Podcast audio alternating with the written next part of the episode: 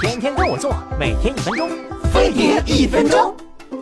下班和对象聊天，不小心点了自个儿语音，愣是没认出这声音是自己发出来的。今儿个哥就来告诉你们，为啥这时候听自己声音特别怪。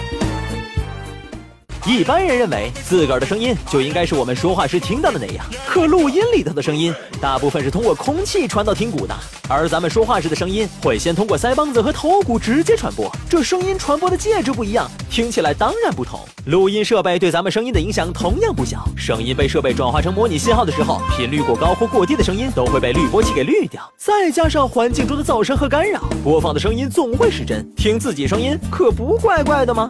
再说心理上的曝光效应也会加剧着这种不舒服，就跟你老觉得自拍很丑似的，是因为你习惯的是镜子里的自己。人吧，总偏爱自己习惯的东西，听录音不习惯也是这个道理。亲爱的，你觉得我有什么优点？没有。怎么会？我觉得我声音就挺好听。是吗？